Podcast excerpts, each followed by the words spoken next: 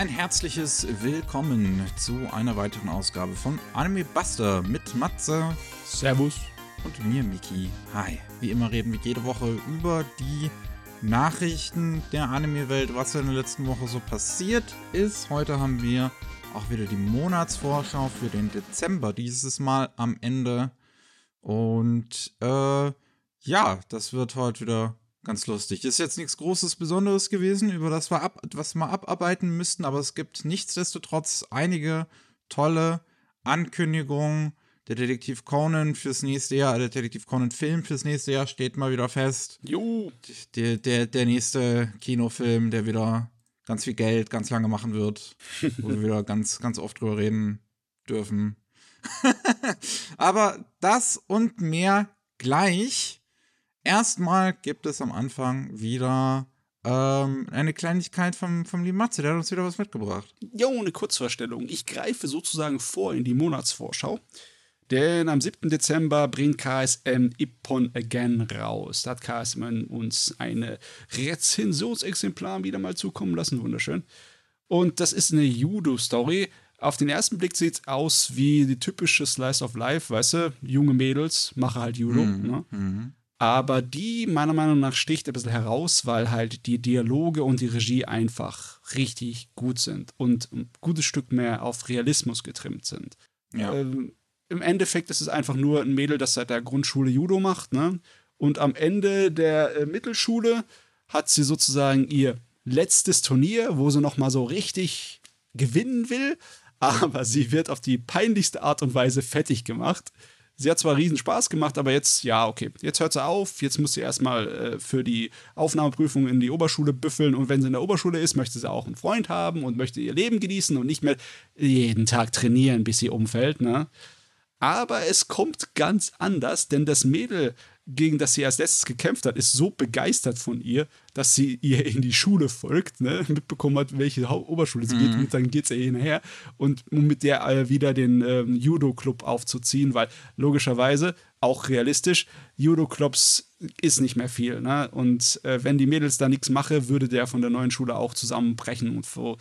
Äh, ist, ist, ist eigentlich keine neue Geschichte in dem Sportding, aber ist sehr, sehr sympathisch. Besonders einfach, weil es handwerklich gut gemacht ist. Ja, also äh, ich habe ja auch mal im Islam Podcast schon mal drüber gesprochen. Und ähm, ja, mein Problem irgendwie war damit, dass ich einfach, obwohl eigentlich alles daran Mickey Core brüllt, irgendwie dran abgeprallt bin, so ein bisschen. Ja. Ähm, aber ich glaube, wenn man, wenn man Lust hat auf einen gut gemachten, auch so auf eher auf Realismus getrimmten Sportanime, wo wirklich auch Verlieren so dazugehört, so richtig. Mhm. Sonst hast du in vielen Sportanime mal eine Niederlage oder so vom Protagonisten am Anfang, damit er mal weiß, wie das ist, und dann wird gewonnen, gewonnen, gewonnen. Mhm. Vielleicht mal zwischendurch wieder verloren.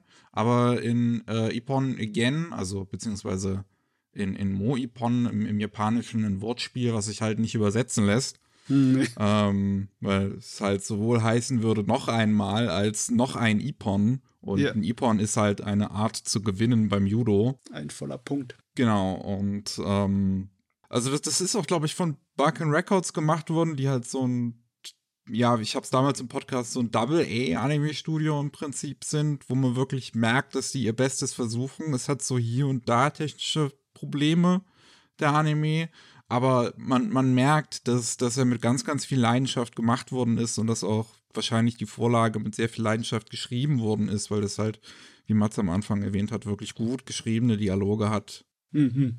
Ist also eine feine Sache. Wer Judo mag, kann sich da definitiv nichts falsch machen. Ja.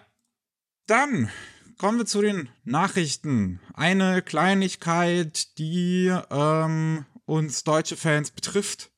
Nein, betrifft, äh, klingt so negativ, denn es ist eigentlich was ganz, ganz Tolles. Ich freue mich drauf. Ähm, Netflix hat bekannt gegeben, dass sie ähm, Alice und äh, Therese lizenziert haben, den neuen Film von äh, Mari Okada, den sie auch wieder in, zusammen, den sie diesmal in Mappa gemacht hat und ich glaube auch wieder selbst Regie geführt hat, so wie den vorherigen Film, den sie bei PA Works gemacht hat. Ähm, und den veröffentlicht Netflix am 15. Januar, ähm, also im, ja, äh, im ersten Monat nächsten Jahres.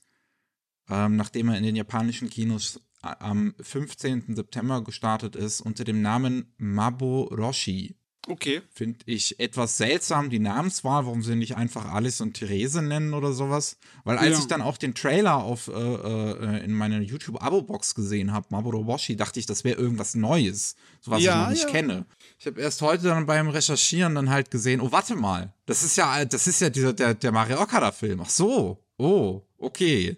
So ein bisschen irreführend, finde ich, aber na gut. Hm. Hm. Ich finde es auf jeden Fall toll, den dann jetzt so schnell nach dem japanischen Kinostart dann sehen zu können. Und ähm, bin gespannt. Ja, das ist ein Trend, der sich gerne so weiterführen lassen kann. Ja, also Kinofilme in so einem halben Jahr bis neun Monaten dann bei uns zu haben, ist in Ordnung. Völlig gut. Ja, dann in dem Fall ist es ja eigentlich fast sogar schon nur vier Monate. Ist am 15. September gestartet, am 15. Januar kommt er raus. Also, Ja. ja. Beschwere ich mich nicht. So, ähm, dann kommen wir zu den neuen Anime-Ankündigungen schon. Da gibt's ein paar. Wir haben einmal eine Buchreihe, die, ähm, wenn ich das richtig verstanden habe, jetzt in Japan auch schon zu Ende gegangen ist, jetzt äh, zuletzt ähm, im Oktober. Und zwar heißt die Kijin Gentosho. Und die soll einen Anime bekommen. Da geht es um die Geschichte, wie ein ähm, äh, es startet in der Edo-Periode einen, ja, ich glaube, also so, so, so oberflächlich könnte man ihn als Samurai nennen. Ich glaube, das ist er nicht offiziell. Ähm, wird als Bodyguard äh, angeheuert in so einem sehr abgelegenen äh, Bergdorf äh, und äh, für so eine, für eine Priesterin und die treffen auf einen Dämon, der die Priesterin angreifen will, der ihnen die Zukunft vorhersagt und auch irgendwie die Möglichkeit gibt, durch die Zeit zu reisen, weshalb das ein großes Epos ist, der sich auch bis in die Heisei-Periode hineinspannt. Ja, okay, also es ist nicht einfach nur diese relativ typische Samurai und kleines Kind ziehen durch die Lande, sondern sie ziehen durch Raum und Zeit und alles Mögliche. Ja, okay. Genau. Das ist äh, fein. Ja. Ähm, mehr ist dazu jetzt noch nicht unbedingt bekannt gegeben worden. Das ist genau acht Bücher sind jetzt gerade draußen ähm, in, in Japan und ist halt jetzt nur gegreenlightet worden mit einem kurzen Teaser. Kein Datum, kein Format, keiner, wer dran arbeitet oder sonst irgendwie. Einfach nur das grüne Licht.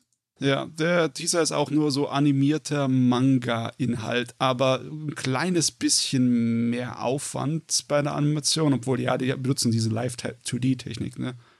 Ja. Wir haben auch noch eine weitere relativ schlichte Ankündigung.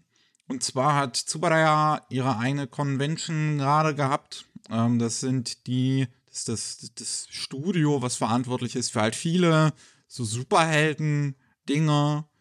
Ähm, wie halt Ultraman unter anderem. Ich glaube, ich glaube, im Infinity Force war, glaube ich, auch Tsubaraya. Oder auch Gridman, glaube ich. Und ähm, da ist ein neuer Ultraman-Anime angekündigt worden namens Darkness Heals. Und Darkness Heals ist so ein Sub-Franchise von Ultraman irgendwie, wo es anscheinend um die Geschichten von so Anti-Helden geht. Oh, ist das das Suicide Squad des Ultraman-Universums? so ein bisschen klingt. Ähm, ja, hat auch schon einen Manga anscheinend bekommen, dieses Franchise. Das ist anscheinend noch nicht ganz so groß. Irgendwie ein Theaterstück und sonst was. Und jetzt soll es da in Zukunft halt noch einen Anime zu geben. Mehr ist dazu aber noch nicht gesagt worden. Mann, Ultraman geht's richtig gut, ne? Yep. Dann haben wir. Ach ja. Es ist wieder ein ganz toller Titel, also wirklich. Pioneer Lock of the Storied Hot Springs, Alternate World Springs, the reincarnation destiny of an onsen fan whose around 40 was a relaxing hot spring paradise. Wow. wow. Also, jetzt sind es noch nicht mehr, mehr Sätze, es sind nur einfach zusammengeschmissene Überschriften-Schnipsel. Das ist eine Light Novel, die über Hobby Japan läuft und jetzt einen Anime bekommen soll. Und ähm, Hobby Japan ist auch ja für ihre etwas eher sehr edgy-lastigeren Franchises halt bekannt, wie ein Bikini Warriors, was überraschenderweise immer noch läuft und immer noch neue OVAs bekommt. Oder da war noch was anderes, was in letzter Zeit mal lief. Ich weiß es schon nicht mehr. Ich glaube irgendwie Seven Deadly Sins. Aber halt jetzt nicht das von dieses, dieses epische Shonen-Ding da, sondern ein anderer Anime, der auch einfach nur Seven Deadly Sins heißt. Ähm, und das soll einen Kurzanime bekommen, der auch schon im Januar starten soll. Ähm, das Studio ist interessanterweise nicht bekannt gegeben worden, was es animieren soll, aber Regie geführt von Tomonori Mine, vorher nur Episode Director bei so einigen Anime gewesen und Keyanimator, aber ähm, ist ein Regiedebüt. Und soll wohl eine zensierte Fassung fürs Fernsehen und eine unzensierte Fassung für den Anime-Fester Streaming-Service bekommen. Da das aber jetzt hier kein typischer Anime-fester Anime ist, gehe ich einfach mal davon aus, dass das einfach nur eine unzensierte Fassung ist, wo es dann nicht um Hentai-mäßigen Sex geht, sondern einfach nur, wo Bubis gezeigt werden. Ja, also weniger, ja, weniger Nebel und Lichtbalken. ja, genau, so heißt die unzensierte Version, die heißt Steamless Version. Ja. Jo. Ach ja. Es hat mich halt auch gewundert, als ich Anime Fester gelesen habe und das Visual dann dazu gesehen habe, weil das halt nicht so Hentai-mäßig auch alles aussieht. Es sind halt, ich meine, es ist halt ein Typ drauf zu sehen und halt ein Haufen Mädels. Ja. Und die wird man dann wahrscheinlich auch nackig zu sehen bekommen. Ja, also zumindest das Poster sieht äh, relativ harmlos aus. Selbst das Dekolleté ist da nur mäßig. Ja. Ich meine, die Story muss ich jetzt nicht noch erklären, oder? Ich meine, die habe ich nee. vorhin vorgelesen mit dem Titel oder so. Der ist da nicht. Ach Gottchen. Äh, was haben wir noch? Wir haben Red Cat Ramen. Jo. Das ist ein toller Titel. Mhm. Ähm, von dem gleichen Mangaka, der auch Eat, nee, East into the Night gemacht hat. Ich habe zuerst Eat gelesen, wahrscheinlich wegen Ramen. ähm, deswegen dachte ich, das wäre das wär so ein Food-Ding bei dem. Aber nee, das ist ein Manga, der läuft gerade im Shonen Jump Plus, beziehungsweise bei Manga Plus. Und ähm, soll jetzt einen Anime bekommen, auch welches Format oder sonst was ist noch nicht bekannt gegeben worden. Es geht in diesem Manga um ähm, eine Dame, die ist in einem Jobinterview für einen Rahmenshop, der nur von Katzen betrieben wird. Und wenn sie gefragt wird, ob sie Katzen mag, gibt sie zu, dass sie eigentlich eher Hunde mag. Und deswegen bekommt sie dann auf einmal sofort den Job. Und der Job ist, sich um die Katzen zu kümmern. Weiß nicht, ob die Katzen ein bisschen sadistisch veranlagt sind. Ähm, ja, also als Katzen, äh, ja, wie soll ich sagen, als Dosenöffner kann ich, glaube ich, bestätigen, dass es sehr katzenartig ist. Ach ja, ähm, klingt, klingt nett, klingt eigentlich etwas, was eher in einem Kurzanime abgehandelt wird, aber da sind anscheinend sogar auch schon, also der, der Anime läuft bei ähm, Manga Plus jetzt schon seit November 2021 und jetzt sind schon mittlerweile sechs Volumes draußen. Also hm. das heißt, das, das, das, das klingt so, als ob der auch ganz normal wöchentlich läuft hm. über, über Shonen Jump Plus. Ähm, weiß ich also gar nicht, ob das überhaupt ein kurzer Anime wird oder so. Also, wie gesagt, die Prämisse klingt eher so, aber Vielleicht wird es ja auch doch ein voller 12 Episoden, 24 Minuten Anime über Katzen. Ja. Als andere Katzencafé. Ja. Dann eine Ankündigung, die das Internet gesprengt hat. Dead Dan bekommt einen Anime. Und uh. zwar dann auch noch ausgerechnet von Science Saro, die wir jetzt zuletzt groß im Fokus hatten mit Scott Pilgrim Takes Off. Und der Teaser sieht ja. Ja. Eigentlich recht geil aus, ne? Der sieht ziemlich wild aus. das, ähm, Dan Dan ist unter Manga-Fans gerade so ein ganz heiß geliebtes Pärchen, was auch im Shonen Jump Plus läuft, wo ganz, ganz viele Banger irgendwie in letzter Zeit herkommen. Und ähm, da geht es im Prinzip um ein Liebespaar, also die ganz am Anfang fragt der Junge das Mädel, ob, ob sie wollen und dann sagt sie ja und die beiden machen sich zur Aufgabe, gegenseitig zu beweisen, dass es das nicht geben, angeblich nicht, dass es das nicht gibt, in was jeweils der andere glaubt. Der eine glaubt in UFOs, die andere glaubt an ähm, Dämonen und Yokais und so ein Kram. Stellt sich mhm. heraus, gibt aber beides in dieser Welt und beides will ihn ans Leder. und ähm, das soll wohl wirklich eine ganz super high gepacede Action-Angelegenheit sein, was man auch schon im Teaser sieht, dass das nonstop geht. Ja. Die ganze Zeit ist irgendwas darin Verrücktes zu sehen. Ich muss aber sagen, der Teaser ist ein bisschen ähm, ungewöhnlich, weil er verrät nicht wirklich viel, da ist nicht wirklich viel drin, ja. aber er macht trotzdem einen hungrig auf die Sachen, weil er gerade genug Unsinn und verrückten Kram und Optik zeigt und verrückte Action, dass man äh, Hunger hat. Ne? Auf also, jeden Fall. Ist ein guter Teaser, muss ich sagen. Ja. Also gerade noch so was wie halt Scott Pilgrim Takes Off, aber auch generell was Science Zero abliefert, sind die auch das perfekte Studio, um so verrückten Kram abzuliefern. Und das, was man im Teaser bisher halt sieht, ist großartig. Hm. Ähm, ich glaube, das kann was werden. Musik übrigens von Kensuke Ushio. Da war ich dann ja. noch umso gehypter, als ich das gelesen habe. Ich meine, man hört es auch, wenn man sich, wenn man den, den Teaser schaut. Das ist diese eher aggressive Art der Musik, die Ushio in Action-Szenen benutzt, wie in mhm. Boogie Pop oder in Chainsaw Man. Ähm, und da bin ich deswegen noch umso gespannter. Regie führt Fuga Yamashiro, ist wieder ein Regiedebüt bei Science Saru. Ich habe das Gefühl, die lassen eigentlich für jeden neuen Anime irgendwie, also für, für wieder jemand Neues ran, was eigentlich auch eine interessante Herangehensweise ist, dass, dass, dass viele unterschiedliche Leute sich da mal rumexperimentieren dürfen. Und Yamashiro ist halt auch jetzt schon ähm, im Prinzip ein paar Jahre bei ähm, Science Hard und hat an allem davon mal rumgewerkelt und ist zuletzt Assistentregisseur gewesen bei Tatami Time Machine Blues. Hm.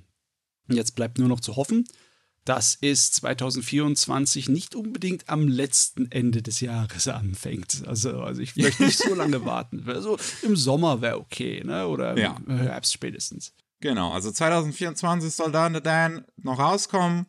Ich bin sehr gespannt und ich glaube, das sind sehr, sehr viele andere auch. Es sieht ziemlich gut aus. Hm. Dann haben wir noch. Ich habe ehrlich gesagt keine Ahnung, wie man das ausspricht. Maggie Lumiere? Ja, Maggie Lumiere. Maggie Lumiere Company ähm, ist, ist ein Anime, der für 2024 jetzt angekündigt worden ist. Ähm, basiert auch auf einem Manga und das wird gemacht bei GC Staff und einem Studio namens Moe, einfach nur. Auch witzig. Und da geht's um die Professionalisierung von Magical Girls, die jetzt im Prinzip als ja, äh, Abwendung von Naturdesastern arbeiten. Also das sind halt jetzt Magical Girl ist halt jetzt ein Beruf geworden in der Zukunft. Und die kümmern sich dann um die Entschärfung von Naturkatastrophen. Ja, also, also nicht ganz Tiger and Bunny mit Magical Girls. Ich sehe nicht so viele Werbung, Plakate, aber ein bisschen so in die Richtung, ja. Ja. Ähm, ja, das sieht nett aus in den Trailern. Man sieht da halt so Magical Girls auf ihren Besen, auf ihren mechanischen Besen rumfliegen und ein Feuer löschen zum Beispiel. Man sieht die beiden Hauptfiguren. Ein jüngeres Mädel und eine große blonde Schönheit. Und ja. Sieht auf jeden Fall so ein bisschen ja. aus, so wie Nanohaar-mäßige Magical Girls, also mit äh, so Science-Fiction-Waffen, die große Laserstrahlen abfeuern. Ja, schon. ja, wie gesagt, das wird gemacht bei Moe und GC Staff ähm, Moe ist ein CGI-Studio. Ich weiß gar nicht, wie lange es die schon gibt, aber die sind auch noch etwas jünger zumindest. Und der Regisseur ist Masahiro Hiraoka, der CGI-Director gewesen ist bei Planet With zum Beispiel und sich noch um CGI-Kram bei ein paar anderen Anime gekümmert hat. Aushilfe hier und da. No, Hintergründe. No. Ja. Äh, ist auch wieder ein Shonen Jump Plus Gerät, was ein Anime bekommt. Hui, hui, hui, hui. Ja. Dann Detective Conan. Habe ich ja schon am Anfang gesagt, der nächste Film steht wieder fest. Im April, am 12. April 2024 soll er wieder in den japanischen Kinos rauskommen. Ist das Golden Week? Weil normalerweise kommt der Film immer zum Golden Week. War der Go Golden Week 2024? Ende April, ja, Ende April, Anfang Mai, glaube ich, ist die Golden oh, Week. diesmal leicht vor der Golden Week. Okay. Krass. Ah, okay. Normalerweise startet er immer mit der Golden Week. Hui, riskant. naja.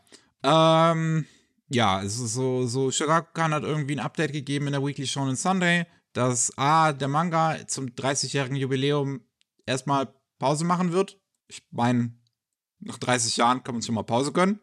ähm, und das, wie gesagt, der, der, der 27. Film ist das mittlerweile am 12. April 2024 an den Start geht. Und der heißt The Million Dollar Five Guiding Stars.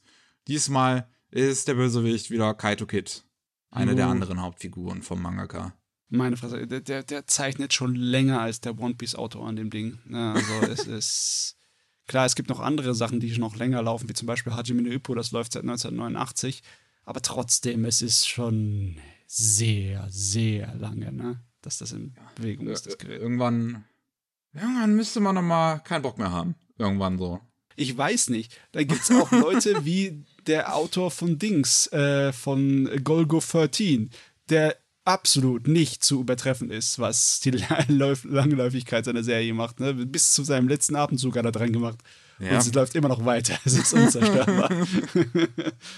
Oder natürlich dann so Leute wie bei Kotzikame, der hat auch, auch Ewigkeiten gemacht, oder? Hm. Der hat auch Jahrzehnte sein Ding gemacht. Hm, naja, einige haben es in sich. Ja. Wer es noch in sich hat, ist ein ähm, großer chinesischer Stratege namens Kong Ming. Mhm. Und äh, der kommt nächstes Jahr ins Kino, in die japanischen Kinos. Am 1. März soll ein Compilation-Film zu Your Boy Kong Ming in den japanischen Kinos starten. Ob das ein Hinweis ist auf eine zweite Staffel, who knows? Oder vielleicht mal an, vielleicht mal gucken, wie, wie groß das Interesse ist oder sowas. Für eine zweite Staffel, wer weiß. Normalerweise hm. kommt sowas nicht aus dem Nichts. Ähm, ja. Aber mehr gibt es dazu auch noch nicht zu sagen. Halt ein Compilation-Film der ersten Staffel. Ja, ich bin normalerweise nicht so einer für Zusammenfassungsfilme, aber bei, äh, bei Comic kann ich mir vorstellen, da kann man ein bisschen Fett wegschneiden bei der Serie, ne? Ja, Vielleicht gefällt es mir dann mehr, wenn es mehr Kongming gibt. Und dann auch noch eine Sache, die mich sehr gefreut hat. Ähm, Omori bekommt eine Manga-Adaption. Bei Kodansha wird die laufen. Omori ist ein RPG-Maker-Spiel, was Ende 2020 rausgekommen ist von Omocat. Omocat ist ein Künstler, ähm, der schon ja ziemlich lange online unterwegs ist und auch Klamotten und sonst irgendwie was für zum Beispiel Hololive entworfen hat auch. Ähm, und mit Umori sozusagen seine eigene Marke gehabt hat und da halt auch ein RPG-Maker-Spiel dann draus gemacht hat, was ziemlich, ziemlich gut ist und ziemlich, ziemlich depressing. und ähm, das jetzt eine Manga-Adaption dazu zu sehen, finde ich ziemlich interessant. Ähm, ich weiß gar nicht, woher Omocat kommt, ist glaube ich aber kein Japaner, hat aber halt sehr viel Kollaboration halt mit dann sowas wie Hololive zum Beispiel auch mit Japanern halt gehabt jetzt. Und ähm, Omodi scheint generell auch im japanischen Raum ziemlich gut angekommen zu sein. Allgemein RPG-Maker-Games sind was, was in der japanischen PC-Community dann immer noch ziemlich großes Ding ist. Mhm. Ähm, ist jetzt ein bisschen komisch, dass das Spiel letztens so von der Xbox und PlayStation verschwunden ist in, in diesem Jahr und keiner weiß so richtig warum. Hm. Und ähm, es, es, gab dazu, glaube ich, bisher immer noch kein offizielles Statement. Aber eine Manga-Adaption dazu zu sehen, finde ich sehr interessant. Es wird jetzt von einem neuen Künstler gemacht, namens Nui, Nui Konoito. Hat vorher anscheinend noch keinen, keinen serialisierten Manga gemacht. Ähm, und ja, bin ich mal gespannt dran. Das ist auch so eine Art Spiel, was halt sehr viel davon profitiert, ein Spiel zu sein, also das auch mit in die Geschichte mit einbaut, so, so spielerische Elemente. So ein bisschen Meta. Ja, so ein bisschen metamäßig, was dann wahrscheinlich schwierig zu übersetzen sein wird, halt in äh, einen Manga. Äh, ich finde sowas nichtsdestotrotz halt interessant, wenn solche kleineren Indie-Projekte dann ähm, doch so, so, so was Größeres bekommen zu ähm, Yuminiki zum Beispiel, so der Urvater des, des Horror-RPG-Maker-Spiels im Prinzip gibt es ja auch eine Light Novel und einen Manga. Ja. Ist schade, dass du einige Sachen einfach nicht direkt übersetzen kannst, sondern Ersatz für herholen musst, wie zum Beispiel bei, bei Dragon Ball. Da gibt es eine Szene, an die ich mich gut erinnere, wo der Son Goku einen, einen Bösewicht einen Tritt verpasst und der Bösewicht fliegt hoch, gegen das Panel vom Manga, das Panel vom Manga bricht und der, batscht, äh, der dopscht ab und fällt wieder runter. Das kannst du natürlich nicht gescheit in Anime umsetzen. Das ist halt ein Manga-Gerät. Und ja, muss Ich halt meine, das irgendwie kannst du in einem Anime schon machen, dass er dann oben gegen den Screen prallt und wieder runterfällt oder so. Ja, ja, ja. Oder direkt an der Kamera äh, dagegen dodgt und runterrutscht oder sowas. Ne? Ja. Äh, muss halt aber auf jeden Fall einen Ersatz für finden. Ne? Jo, das wird dann, weiß gar nicht, wann es starten soll. Das soll, glaube ich, demnächst ähm, auch schon rauskommen. Ich glaube, es gab noch kein Startdatum. Aber ja, äh, demnächst im, im Kodanshas ähm, Szenenmagazin Monthly Afternoon. Finde ich cool. So. Hm. Wir haben die Neuankündigung durch. Kommen wir noch zu ein paar Updates. Einmal haben wir dieses Jahr schon über einen Anime, eine Anime-Ankündigung gesprochen namens Rinkai Women's Cycling Project, wo es um Frauen bzw. Mädchen geht, die Fahrrad fahren. Hm. Und jetzt ist dazu nur noch mal angekündigt worden, dass das im Fernsehen laufen wird und zwar nächsten Frühling, also Spring Season 2024. Dann ist zu Ushinoko die zweite Staffel bestätigt worden, dass das 2024 kommen soll. Ui. Jupp. Ähm, wir haben noch Trillion Game. äh, Tr Trillion. Heißt es einfach nur Trillion Game im, im, im Englischen? Okay, weil eigentlich müsste es Trillion Dollar Game sein. Naja. Äh, oder nee, ich glaube, die wollen. Wollen die Yen oder wollen die Dollar? Ich weiß es schon gar nicht mehr. Ist so eine Geschichte. ich glaube, wir hatten die Ankündigung dazu, hatten wir auf jeden Fall schon mal ähm, im Podcast gesprochen von Inagaki, dem Autor von iShield 21 und Dr. Stone und Ikigami, dem Zeichner von Crying Freeman, wo es um letzten Endes einen Nerd und einen gut aussehenden Charmeur geht, die sich beide vorgenommen haben, 300, was waren Trillionen nochmal auf Deutsch? Billiarden? Ähm, Billionen? Ähm, das waren Billionen, ja. Billionen. Billionen. 300 Billionen.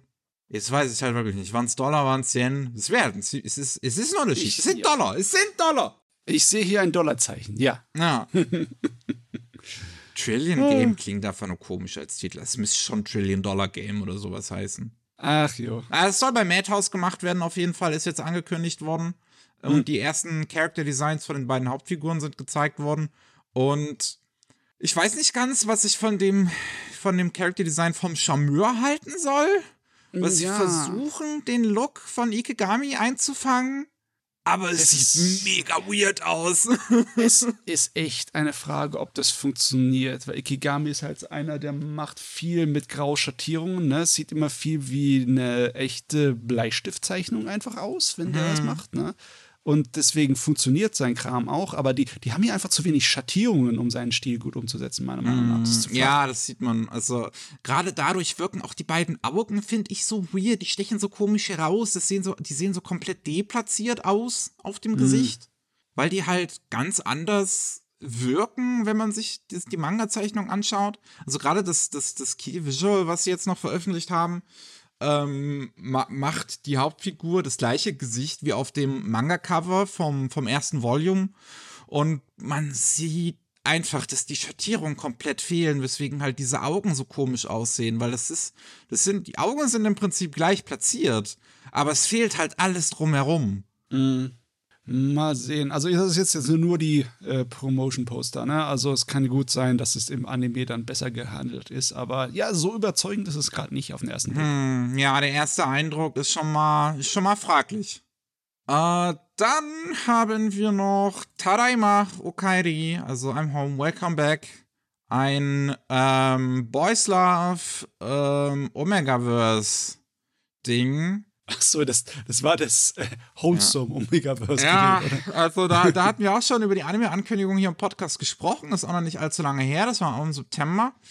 Und ähm, ne, wir, wir, wir haben zwei, zwei sich Liebende, die beide halt Männer, die sich um ein Kind kümmern. Und auf den ersten Blick wirkt es eigentlich nicht so unbedingt Omegaverse-mäßig, aber dann stellt sich heraus, es ist Omegaverse.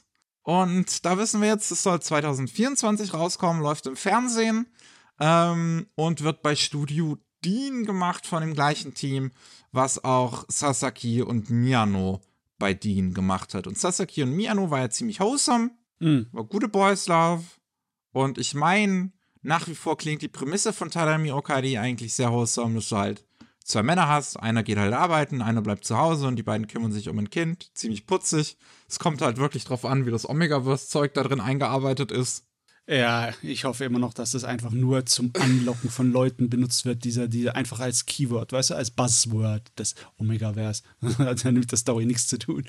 Ja. Naja, ähm, bis, bis 2024 dann. Ist noch keine Season, halt einfach nur nächstes Jahr. Jo. Ähm, dann haben wir noch Iris the Movie Full Energy hat jetzt seinen ersten Trailer veröffentlicht. Da haben wir auch schon dieses Jahr drüber gesprochen, über die Ankündigung, dass eine Idol-Gruppe namens Iris ähm, zum zehnjährigen Jubiläum einen eigenen Anime-Film bekommen soll. Und ähm, ja, wie gesagt, das ist jetzt der erste Trailer draußen. Und der verschlägt die fünf Mädels in ein Fantasy-Setting, wo sie dann aber halt immer noch dancen. also von daher, irgendwie, irgendwie schlägt ein Komet ein. Ich glaube, irgendwie werden die zu Magical Girls. Sieht zumindest so aus. Es gibt auf jeden Fall auch ein Magical Girl Maskott so. Mit so einem. Ja, ja. Was, was, was soll das sein? Mit so einem ähm, Scroll-mäßigen Vieh? Ja, irgend so ein Hörnchen. Ja. Ja. Irgend so ein. Aber du, Ja. irgendwie, ich muss sagen, jetzt, wenn ich das so nebeneinander mir hinstelle, ne, die, die Damen in echt und ihre Anime-Fassungen, dann bin ich eigentlich nicht von dem Anime-Sein so überzeugt. Ne? die sehen aus wie 14 im Anime und in Wirklichkeit sind das alles äh, definitiv erwachsene Ladies, die sich auch so präsentieren. Ne? Das ist Teil ihre, ihres Images. Deswegen kapiere ich das nicht so wirklich, warum die dann hier so aussehen wie Schulkinder. Keine Ahnung. Vielleicht. Vielleicht ist es ja in der Story irgendwie was. Hm. Oder so, dass der Komet, die Magical Girl von jünger gemacht worden. Ich habe keine Ahnung. Äh, das wird jetzt, das wird gemacht bei Studio Gokumi, ist damit bekannt gegeben worden. Ähm, was, keine Ahnung, was haben die in letzter Zeit so gemacht? Fällt mir jetzt gerade gar nichts ein. Äh, ich meine, die machen immer irgendwas. Von daher, also, also, also, ist jetzt auf jeden Fall kein so Studio, was man selten eigentlich hört. Ich guck mal kurz. In der aktuellen Saison Hushi Kusu Telepath, eines von den Girls Love Dingern der aktuellen Saison. Über das Alien-Mädel. Ja. Ähm, ja. Regie führt Hiroshi Ikehata, hat vorher Kirato Preachan Regie geführt, so ein anderes, äh, halt fiktives Idol-Gedöns. Hm. Ähm, von daher ist, ist, ist, ist die Idol-Anime-Erfahrung ist auf jeden Fall da. Im Sommer Jo. 2024 soll der Film rauskommen. Ich glaube, der spricht halt jetzt nicht halt unbedingt die typische Anime-Fan-Gruppe an. Vielleicht Nee, halt von so, von so, von so ähm, Idol-Anime vielleicht. Aber ansonsten ist das eher für die Fans, denke ich mal. Ja, für die Fans der Gruppe, nicht Ja. unbedingt direkt für was anderes. Passt, passt. Dann ähm, hat Deadline ein Interview mit Brian Lee O'Malley gehabt, nachdem jetzt ja Scott Pilgrim Takes Off gelaufen ist. Brian Lee O'Malley ist der Comicbuchautor von Scott Pilgrim.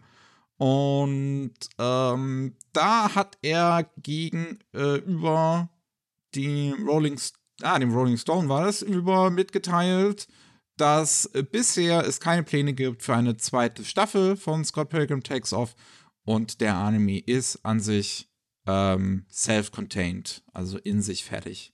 Ja. Was, Ich meine, ja, bist du auch der Meinung, oder?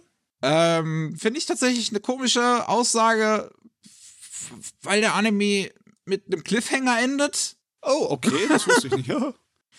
Aber I guess, ich meine, der Story Arc ist abgeschlossen, nur ganz am Ende Hm. nach den Credits kommt noch mal so ein, wie es weitergehen könnte. Ja, also, äh, wenn ihr nicht vorhabt, einen Folge, Nachfolger zu machen, dann hört auf mit dem Sequel-Baiting. Ja. Deswegen, es ist ein bisschen weird. ja. Äh, ja. Aber äh, haben, wir, haben wir im Anime Slam Podcast über Scott Pilgrim Takes Off mit, mit Speckhaus drüber gesprochen. Im, Im 223. Anime Slam Podcast könnt ihr euch gerne reinhören. Denn Scott Pilgrim ist ziemlich cool. Hm. Na ja, na ja. Äh, und was haben wir noch? Wir haben noch einen ersten Teaser für Torari no Yokai-san, The Yokai Next to Me. Ähm, und äh, da hatten wir auch schon, ich glaube, ein, zwei Mal hier im Podcast drüber gesprochen, über die Geschichte. ähm, von, ja, so eine, so eine sehr ländlichen Nachbarschaft, wo eher so episodische Geschichten erzählt werden über die Menschen und die Yokai und wie die zusammenleben. Und ähm, ja, da, da, da, ist jetzt der erste Trailer halt rausgekommen. Der sagt uns, April 2024 soll es rauskommen. Wird gemacht bei Lidden Films. Regie führt Aimi Yamauchi, die vorher Salary Months Club auch bei Lidden Films Regie geführt hat. Und ähm, sieht eigentlich ziemlich nett aus. So, gibt eine nette ja. Atmosphäre. Entspannend. Ja. Hm. So, irgendwie hat sich jemand in eine Katzen-Yokai verwandelt. So, man sieht Kinder, die mit der Katze rumhängen. Die Katze hängt dann aber auch noch mit einem anderen Yokai rum, der sich in Rabe verwandelt hat. Und es sieht so ein bisschen was aus, wo es so ein bisschen halt einfach ums Leben geben wird. Vielleicht auch noch interessante Ding ist so, so Dialoge oder sowas. Also das wird definitiv was sehr Dialoggetriebenes sein. Hm. Ja, ja, ich glaub, soll recht sein, soll recht sein. Ich glaube, das ist was, das was, was, was mir auch gefallen könnte. So, noch die News abseits vom Rest. Wir haben einmal das Togashi, der Mangaka von Hunter Hunter, in einem äh, in einer Talkshow im japanischen Fernsehen darüber geredet hat, dass er vier Enden bereits festgelegt hat für Hunter Hunter, die mhm. rauskommen könnten. Es gibt eins für den Ending D, nennt er es, für den Fall, dass er stirbt, bevor er den Manga fertig machen kann was eigentlich ziemlich depressing ist, sowas zu machen vorher, im Vorhinein, aber I mean, ich meine, macht Sinn. Ähm, ich finde einfach, man, ich denke, man wird mich verstehen. Ich finde den Gedanken einfach daran, irgendwie was, was zu schreiben für den Fall, dass man stirbt, so, dass, dass man seine Geschichte nicht abschließen kann, schon mal sicher, sicheres Ende zu machen, wo, was er auch beschreibt dann letzten Endes. Also er sagt, ähm, es, es würde Jahre in der Zukunft spielen, soll dann bewusst den Anfang von, von Hunter Hunter widerspiegeln mit einem Mädchen namens Skin, was fischt und einen großen Fisch fängt und das ihre Mutter zeigt und ähm, ihrer Mutter sagt, dass sie nie wieder ein Hunter werden soll ähm, und sie selber auch nie ein Hunter werden möchte und die Mutter ist ganz traurig, weil sie möchte eigentlich das Skin, genauso wie ihr Großvater Gon auch ein äh, Hunter wird. Ja, aber das ist ein kleines bisschen gemogelt, ne? Das ist ja nur der Epilog, das ist ja nicht das wirkliche Ende. Aber ja. das ist eigentlich in Ordnung. Du sollst nicht das Ende verraten. ja, I guess. es ist so ein bisschen, ja, I guess, so, so, so irgendwie was mal, was man machen kann. Ich meine, es würde einem halt auf jeden Fall erzählen, dass Gon noch ein großes, abenteuerhaftes Leben gehabt hat. Nur, dass er vielleicht öfters mal seine äh, Frau, wer auch immer das dann gewesen ist, anscheinend ein bisschen zu oft verlassen hat für das Abenteuerleben. Also er ist auch, er geht schon fast sogar ein bisschen, so, so wie er es weiter beschreibt, fast schon ein bisschen kritisch eigentlich mit äh, dem Hunter-Dasein um. Ich weiß nicht, mhm. inwiefern das ein Hunter-Hunter selbst noch thematisiert wird, kann ja durchaus sein. Äh, ich habe ja nur den alten Anime gesehen aus den 90ern. Der geht ja nur bis zum Ende dieses, dieses Virtual Reality Spiels. Ähm, ja, auf jeden Fall hat er noch drei weitere Enden, die nennt er dann halt A, B und C und sagt, äh, dass er davon ausgeht, dass die alle sehr unterschiedliche Responses so vom Publikum hätten, also dass, dass die, die LeserInnen sehr unterschiedlich darauf reagieren könnten. A, schätzt er, ist so das sichere Ende, was die meisten wahrscheinlich mögen würden. B ist so das Split-Ende, was, was, die, was, was die LeserInnen dann, dann in der Mitte teilt. Mhm. Und Ende C meint er, würden wahrscheinlich die meisten hassen aber er findet es am interessantesten, würde eigentlich das gerne machen. ja, ja, ja. Ich meine, ich finde es auch nicht toll, dass Togashi darüber nachdenken muss. Ich meine, andere Autoren denken, haben schon öfters darüber nachgedacht, besonders wenn sie eine Serie machen, die wirklich Ewigkeiten läuft. Jahrzehnte mhm. und Jahrzehnte, ne? Dass sie dann auch denken, ja, ich meine, ich ist nicht unbedingt gesichert, dass ich 90 werde und bis dahin noch arbeite. Deswegen muss ich zumindest schauen, dass ich den, äh, die Story in groben Zügen da habe. Ne? Mhm. Aber ja, es liegt auch daran, dass ein Mangaka nicht das gesündeste Leben führt, was auch irgendwie scheiße ist. Ne? Ja. Ach ja, hoffentlich schaffen wir es, ne? Dass, dass, dass, dass, es, dass es nur durchziehen kann. Ist jetzt 57 und ist halt leider einfach unfassbar krank. Ja. Ähm, aber hoffentlich, hoffentlich kommen wir noch bis zum Ende von Hunter Hunter wenigstens. Jo. Die Daumen für Togashi sind gedrückt. Dann, wenn wir schon bei dem Manga sind, haben wir noch Shin-Chan. Ähm, ist jetzt bekannt gegeben worden, dass 148 Millionen Kopien im weltweiten Umlauf sind vom Manga. Ja. Ähm, ist ziemlich viel. Das meiste, ich meine, 99% davon sind wahrscheinlich nur in Japan, weil, keine Ahnung, wie viel von dem Manga ist überhaupt jemals im Ausland veröffentlicht worden? Keine Ahnung. Ist der jemals überhaupt in sowas wie Deutschland oder USA gelaufen? Weil das klingt nicht nach der Sorte Manga, die halt sonst übersetzt wird. Ähm, Äh, ja, ist mir auch nicht so wirklich sicher. Ähm, irgendwie, ja, anscheinend Anfang der 2000er ist es mal auf Deutsch rausgekommen. acht Bände hat es bei uns gegeben, ist dann abgebrochen worden. 50 Bände gibt es insgesamt im Japanischen, bis der Mangaka halt verstorben ist. Hm, hm. Ja. Gab nicht so viel Bock bei uns. Im, im Amiland gibt es zwölf Bände, wenigstens. I guess. Haben es ein bisschen weiter Aber geschafft. trotzdem, ne?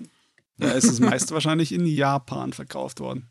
Ja, ich meine, vielleicht gibt es den Manga dann noch so irgendwie in, was ist das, Indonesien oder so oder Indien, was noch ziemlich, ziemlich fett auf Shinchan steht. Ja. Ähm, aber ja, das meiste wird sehr wahrscheinlich in Japan sein. Äh, 148 Millionen. Aber ich meine auch bei so vielen Bänden und ich viel, wahrscheinlich zählt Shin Crayon Shinchan auch noch mit rein. Der, ähm, die Fortsetzungsmanga, der dann nach dem Tod von Mangaka von seinem Team weitergemacht worden ist. Wie halt 13 kann im Prinzip. sein. Ja, ja, ja. Das zählt wahrscheinlich da auch noch mit rein. Von daher so aufgeteilt auf die, was weiß ich, was wie vielen Bände das dann insgesamt sind. Ist es vielleicht gar nicht so viel? Auch wenn es immer noch eigentlich im Prinzip ziemlich viel ist, aber es, es ist halt eine langlaufende Kinderserie so. Ja. Ach jo, Naja. das passt. Und dann haben wir noch zweimal Business News. Einmal hat Genda ein Majority Stake in Gaga gekauft. Das ist ein toller Name. Genda kauft Gaga. ähm, Genda ha- steht für Global Entertainment Networks für Network for Dreams and Aspirations. Ist ähm, ja eine Entertainment-Firma, die auch zuletzt, also in 2020, 85% der äh, Anteile von Sega Entertainment gekauft hat, also der Arcade-Division von Sega, die ja größtenteils 2020 wegen der Pandemie alles dicht gemacht haben. Das hat Genda dann halt alles aufgekauft und die ganzen Sega-Arcades dann umbenannt und redesigned. Ähm, und äh, ja, jetzt haben sie halt auch den Majority Stake, also 78% von Gaga gekauft. Gaga hat vorher Tom Yoda gehört von Toy Limited, also die Leute hinter Beyblade müsste das sein. Und ähm, Gaga ist so ein kleineres Film-Distribution-Ding in Japan, die vor allem westliche Filme zeigen und Anime-Filme, ähm, darunter Tenchi Muyo-Filme ähm, und sowas wie Okus In, ähm, was ja auch ein Anime-Original gewesen ist, Flip Flappers, äh, Break of Dawn, auch zuletzt so ein Anime-Original, den sie gezeigt haben, und auch ähm, Commodore Whiskey Family und nächstes Jahr Bloody Escape von Polygon Pictures. Also alles eher so kleinere Filme, die nicht so großes Fokus haben. Mittendrin findet sich dann zwar sowas wie Fairy Tale, aber das wirkt auch eher wie eine Ausnahme im Katalog von Gaga. Mm, Ja. Und das ist ja nicht ein reiner Produzent, das ist ja auch eine, ist einfach ein Verlag. Genau, ist ein ne? Distributor, ja. Und das heißt nicht unbedingt, dass es da so viele Lizenzen geht, die jetzt auf einmal Gaga beherrscht, sondern das ist, ja. Ja, ich weiß nicht, irgendwie, als ich gesehen habe, dass sie dann wie sie Sega aufgekauft haben, da haben sie natürlich gesagt, hey, das ist die Gelegenheit, um es günstig zu bekommen. Aber du investierst trotzdem in einen Bereich, der nicht unbedingt der ähm, ja, sicherste ist, zukunftsmäßig betrachtet. Ne? Hm, Deswegen, ja, ich habe keine Ahnung, wie die sich das da ausmalen. Ich meine, Filme ist machen. definitiv ein sicheres Business, vor allem im japanischen Kino. Ja, ja. Ähm, ja, also das ist jetzt auch nichts, wo sich, wo sich dann, wo man als Anime-Fan irgendwelche Änderungen letzten Endes verspü- spüren wird. Ich weiß jetzt auch gar nicht, e-, ehrlich gesagt, wie groß Ganda insgesamt ist. Ob die wirklich so eine größere Firma sind als jetzt Toy Limited, die auch schon eine relativ große Firma gewesen sind. letzten Endes ist halt Gaga so in der Mitte so als ein bisschen kleineres Filmlabel, die halt so ein paar Sachen rausbringen, immer mal wieder. Und ähm, da wird sich jetzt auch, glaube ich, letzten Endes nichts groß ändern. Jo. Ich weiß gar nicht, wie viele Anime-Fans überhaupt schon mal von Gaga gehört haben oder so. ich glaube, das einzige Mal, ich glaube, die hatten ein, zumindest ein Intro gemacht bei einer dieser Serien, die sie produziert hatten. Ich weiß gar nicht mehr, wie die hieß. Die ist irgendwie Anime, irgendwas, irgendwas mit Anime. Da ging es auch ums Anime produzieren. Ähm, aber da fällt mir jetzt gerade der Titel wirklich nicht mehr ein. Jo, ist wohl nicht so wild. Naja, ähm, und was wir auch noch haben, Shogakukan hat äh, Tokyo Otaku Mode gekauft. Und äh, Tokyo Otaku Mode ist damit jetzt offiziell ein Subsidiary von Shogakukan. Äh, Tokyo Otaku Mode ist eine, also so, so, ja, wie soll man es nennen, so ein bisschen eine Mode, aber auch so Lifestyle, Otaku, Merchandise-Label, die mhm. ähm, international unterwegs sind, ähm, also halt äh, in, international ähm, Klamotten mit, ähm, mit Anime und Manga-Lizenz verkaufen. Ich lese immer mal wieder von, von so Kooperationen, die die irgendwie haben. Ich glaube, zuletzt mit auch, glaube mit Spy Family war da, glaube ich, was gewesen. Auf jeden mhm. Fall die unterschiedlichsten Dinge sind da mal mit dabei. Und jetzt hat Shurakukan die halt gekauft. Ähm, weiß jetzt nicht, wie, viel das unbedingt dann ändern wird. Für Shurakukan ist es halt dann interessant für den internationalen Raum. Da Otak ja, ja. Tokyo Otaku Mode da halt im Prinzip schon so ähnlich wie halt ein Uniqlo äh, da schon Fuß gefasst hat. Eine Tokyo ja, ähm, ähm, Otaku Mode ist halt im Prinzip so, so, so, so das bisschen kleinere Uniqlo, glaube ich. Ja, ja, das ist ja auch eine amerikanische Firma, Tokyo Otaku Mode.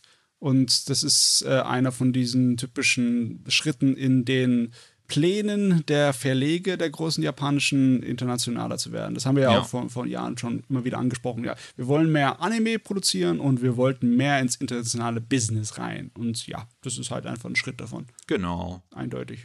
Also vielleicht wird es in Zukunft dann dadurch noch irgendwie einfacher sein, irgendwie Shirakukan gebrandete äh, Merchandise zu bekommen ähm, durch Tokyo Taku Mode, die dann, dann diese Klamotten und sowas dann irgendwie produzieren oder so.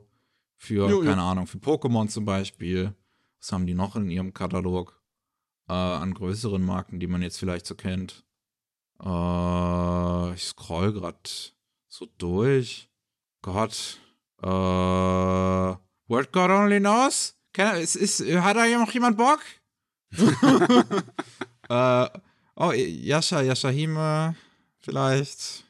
Keine Ahnung. Ja, die haben auf jeden Fall, die haben auf jeden Fall genug, egal. Ich weiß, ja, genau. Von Shogakukan ist, auf, ist, ist schon ein, einer der größeren äh, Publisher. Jetzt nicht der größte, äh, also, aber und schon. Ah, Detective Conan zum Beispiel, stimmt. So, bitte sehr. Ach ja, dann, ne, kommen wir zur Monatsvorschau. Ziehen wir uns nicht länger raus. Ist es, ist es Zeit.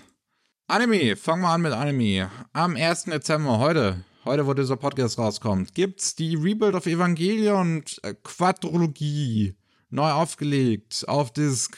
Ich musste das Wort extra nochmal googeln. Was, was, was Trilogie für vier ist. Ja, ja, ja, ja. Aber ja, das, das ist, glaube ich, dann noch das erste Mal, dass es den vierten Film, also 3.0 plus 1.0, auf Disc yep. gibt. Ähm, der bei uns dann 3.0 plus 1.01 heißt. was ich nach wie vor ein bisschen. Nee, 3.0 plus 1.11, so heißt er bei uns.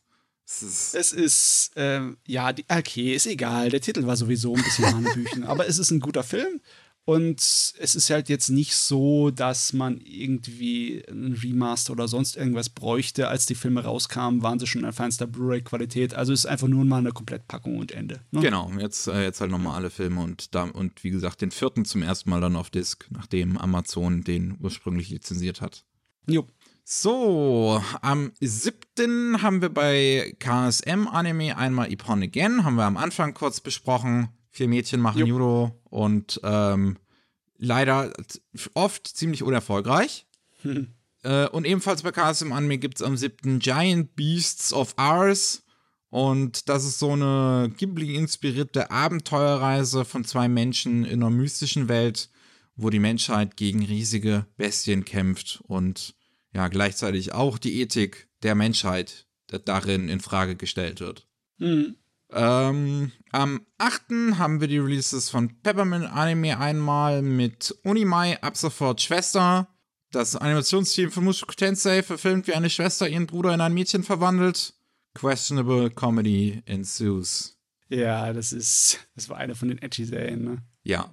Ebenfalls am 8.12. bei Peppermint gibt's Penguin Drum zum ersten Mal in Deutschland auf Disc. Ähm, Ui. Ikuhara, das Kopf hinter Revolutionary Girl Utena, Sarah Sanmai und noch vielen mehr psychedelischen Trips erzählt die tragische Lebensgeschichte dreier Geschwister, die ohne ihre Eltern aufwachsen, voller Wendungen, Metaphern und Pinguinen. Ja, Pinguin ist das Wichtige. Ja. Mhm, mhm. Am 8.12. haben wir noch bei Crunchyroll Blue Lock Fußball Battle Royale, in dem 300 Egoisten beweisen müssen, dass elf davon ein Team sein können. Klingt eigentlich äh, es ist, es ist so ein bisschen eine Antithese zum Battle Royale eigentlich fast schon. Das ist eigentlich, eigentlich soll man die Liebe finden in dem Battle Royale, statt dass sich gegenseitig alle aufboxen. Ja, Ebenfalls am 8.12. bei Crunchyroll My Hero Academia Staffel 6. Ist halt die sechste Staffel von My Academia, My Hero Academia. Ihr wisst, was er bekommt. Yes. Äh, und am 8.12. noch bei Anime und Publishing Mysterious Girlfriend X. Eine schräge Romcom voller Spucke und andere Eigenheiten eines seltsamen Mädchens. Ja, wirklich. äh, Der, der 8. Dezember hat's in sich, ne? Sowieso die, die erste Woche, ne? Da, da fliegen die Fetzen. Jupp. Und dann noch der letzte Anime am 15.12. gibt's Golden Time bei Anime und Publishing. Von der Autorin von Toradora kommt ein Liebesdrama über Tada Banri, der sich auf der Uni in eine illegale Schönheit verliebt, während Tada Banris Kindheitsfreundin wieder in sein Leben gerät. Und irgendwas ist da mit Geistern. Ich kann mich ehrlich gesagt nicht erinnern. Äh, aber irgendwas war da. Und auf jeden Fall wird ganz oft der Name Tada Banri gesagt. Also jedes Mal, wenn Ja. ich mich schlecht fühle, google ich, äh, beziehungsweise gebe ich auf YouTube einfach Tadabanri ein und schaue mir diese 5 Minuten Compilation an, wie die Hauptfiguren Tadabanri sagen und dann bin ich wieder glücklich. Weißt du, da gab's, da gab's mal diesen Trend, dass man äh, einfach nur alle Schimpfwörter aus dem Film zusammengeschnitten hat, um zu sehen, wie lange es geht. Ne? Und das ist jetzt einfach dasselbe, nur mit Tadabandri, was irgendwie noch furchteinflößender ist. Es ist wirklich, ich liebe dieses Video wirklich, wo, wo einfach nur zusammengeschnitten ist, wie alle Figuren die ganze Zeit Tadabanri sagen. Es ist großartig. Dass halt nie jemand einfach nur Banri-san oder Tada-san oder sowas sagt Ja. oder Tadakun. Es ist immer der volle Name. ja. Ah, dann haben wir noch die Manga-Vorschau. Am 8.12. gibt es bei Crunchyroll neu Gut gebrüllt, Kosuke. Eine Boys Life-Geschichte über einen Vorbildschüler und einen Prügeltypen. Am 11.12. haben wir die Neustarts bei Egmont Manga. Einmal mit Bad Girl Exorcist Raina. Neu an der Schule ist eine blonde Schlägerfrau, die in ihrer Freizeit Geister austreibt. Okay, cool. Ebenfalls am 11. bei Egmont. Die linke Hand Gottes und die rechte Hand des Teufels sind fünf Kurzgeschichten über einen Grundschüler, der übernatürliche Ereignisse in seinen Träumen vorhersehen kann, des Horror-Mangakas der 60er und 70er namens Kazu Omisu. Mhm. Die linke Hand Gottes und die rechte Hand Teufels war eines seiner letzten Werke aus den 80ern. Am 11. ebenfalls noch bei Egmont haben wir ION, Ion, ein One-Shot der Mangaka von Kamikaze Diebin Jane über ein Mädchen, einen magischen blauen Stein und den Schulclub der übernatürlichen Kräfte. Jawohl, Tanemura sieht man sofort, erkennt man. Am 11. immer noch bei Egmont Pink Heart Jam. Boys Love Smut über ein Landei, das nach Tokio zieht und in der schwulen Szene Shinjukus seinen Senpai aus der Schule wieder trifft. Hm. Ebenfalls am 11. Snow Fairy, Boys Love mit Winterstimmung, in dem ein Mann sich in einen Naturfotografen verliebt. Sah tatsächlich sehr schön aus, das Coverbild davon, das mochte ich irgendwie. Ja. Ähm, und am 11.12. zuletzt noch bei Egmont Manga haben wir Wedding Peach. Der Klassiker über das Magical Girl der Liebe, das in Brautkleidern gegen Dämonen kämpft. Uh, Ist tatsächlich das- die Manga-Fassung um einiges kürzer als der Anime damals. Der ist ziemlich in die Länge gestreckt worden. So ähnlich wie es auch bei Magic Knight Grey oder so gemacht worden ist. Ja, ja. Oder bei, wenn wir schon bei Magical Girls sind und Clamp, dann ist es bei äh, Katkatab Sakura auch so. Ne? Ähm, das 700 Seiten, sind das drei Bände in einem? Ähm, ja, müsste. Es müsste immer drei in einem. Das sind, das sind zwei Hardcover-Versionen, äh, weil das sind ähm, sechs Bände insgesamt. Und mhm. ja, dann haben wir halt zwei Bücher, wo dann jeweils drei Bände in einem sind. Das ist schon eine geile Sache, so ein Hardcover. Ja. Jo. Dann haben wir noch am 11.12. bei Ultraverse neu gespielte Liebe oder doch nicht. Ein Mädchen will einen reichen Prinzen heiraten, um mit dem Geld ihren Eltern helfen zu können und verliebt sich eventuell wirklich in jenen Prinzen. Mhm. Ein bisschen persisch angehaucht. Ne? Ja, ja, so, so sieht es zumindest aus. Ähm, und noch am 11. bei Papertoons ein äh, koreanischer Webtoon über Stiefgeschwisterliebe zwischen Kolumnist und Schauspieler namens Love or Hate. Dann am 13.12. haben wir noch die Neustarts bei Tokyo Pop. Einmal Heaven's Official Blessing, tatsächlich das Buch, also der original chinesische Roman, wo der Gottheit des Himmels immer wieder aus dem Himmel gekickt wird und immer wieder wiederkommt, bis ihn eigentlich keiner mehr mag, außer einer, und dann läuft dazwischen den beiden was. Das ist eigentlich eine lustige Prämisse, wusste gar nicht, wie es dazu geht. Ich habe das noch nicht gesehen, gerade läuft ja auch die zweite Staffel vom, vom, vom Anime. Mhm. Ähm, und äh, dann noch Let's Play a Live Game. Professioneller Fremdgeher gewinnt Interesse an einem Mädchen, was es etwas rougher mag. Wir haben noch am 13.12. bei Tokyo Pop Yuki und Matsu. Ein Arzt schleppt eine Leiche nach Hause, stellt fest, dass der Typ doch noch lebt und dann verlieben sich beide. okay, das ist cool. Fand ich auch irgendwie sehr ja. witzig, als ich das gelesen habe. das Charakterdesign ist doch irgendwie ungewöhnlich, ne? Das, äh ja, also es sieht, ich weiß nicht, erwachsen aus irgendwie? Falls das das ja. richtige Wort ist, es sieht jetzt nicht so wie das typische Boys Love-Ding halt aus. Ne, hat auch keine Shoujo-Elemente groß drin, ne? Nee. Ne, aber ja, okay. Schön, mal was anderes. Am 19.12. haben wir noch Spider-Man Fake Red bei Panini Manga, wo ein random Japaner den Spider-Man-Anzug findet, ihn anzieht, sich cool fühlt. Und da der echte Spider-Man aber nirgendwo zu finden ist, versucht er es ihm gleich zu tun und kriegt aufs Maul. das ist irgendwie ja eine coole Geschichte schon von der Idee. und zuletzt am 21.12. beim Manlin Verlag Starting from a Lie sein chinesischer Manga über einen Studenten, der seinen Kumpel fragt, sich als seinen Freund auszugeben und schwupps verknallen sich beide tatsächlich ineinander und keiner traut sich zuzugeben. Wie sehr viel Boys Love diesen Monat. Ja. ja. Auch interessant, einen Boys Love Manga auch noch aus ähm, China zu sehen, der anscheinend ja. tatsächlich ähm, ernsthaft auch mit dieser Thematik umzugehen scheint. Es ist wirklich, ja, anscheinend. ich, ich frage mich wirklich immer wieder, was bei den, bei den chinesischen Behörden was erlaubt ist und was nicht. Scheint ja doch irgendwie erlaubt zu sein. beim Manga kümmert es anscheinend keinen so sehr, weil ja. es sowieso nicht real ist. ja, beim Manga ist okay. Beim Anime wird dann, bei den, bei den chinesischen Anime wird da aber das alles rausgenommen. Ja, das läuft ja im Fernsehen, ne? Das könnt ihr Kinder sehen. naja. Sind wir durch für heute. Ähm, vielen Dank fürs Zuhören. Uns gibt's noch im Dezember ein bisschen. Noch ist das Jahr nicht mhm. rum. Wir haben noch ein paar News zu besprechen, sicherlich, wenn, wenn die Japaner noch was rausbringen. Wenn, wenn sie nicht auf einmal aufhören. Glaube ich nicht. ähm, und äh, vielen Dank fürs Zuhören. Wenn ihr mehr von uns hören wollt, dann gibt es noch jeden Mittwoch Rolling Sushi mit den News aus Japan und jeden zweiten Mittwoch äh, Anime Slam, wo wir über die Anime und Manga reden, die wir in letzter Zeit geschaut oder gelesen haben. Diese Woche, in der dieser Anime Buster Podcast hier rausgekommen ist, gab es am Mittwoch wieder eine neue Episode, habe ich eben schon erwähnt, die 223. wo wir mit Gast Speckobst über die Netflix-Anime der letzten Zeit gesprochen haben, wie Pluto, wie Unimusha und Scott Pilgrim. Wir sind raus für heute. Tschüssi. Ciao.